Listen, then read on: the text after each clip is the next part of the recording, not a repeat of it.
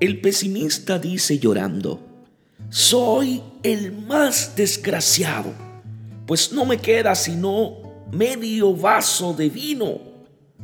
Mientras que el optimista exclama, soy un afortunado, todavía puedo disfrutar de medio vaso de vino. Si decides hacer de tu existencia un destierro desolado, permanecerás descorazonado y abatido.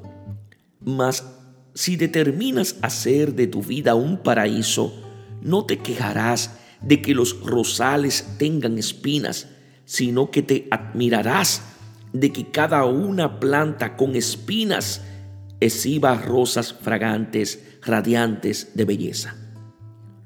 Lo que le da belleza al desierto es saber que existe un oasis y que caminamos en dirección hacia él. Dios os bendiga en sabiduría y en santidad.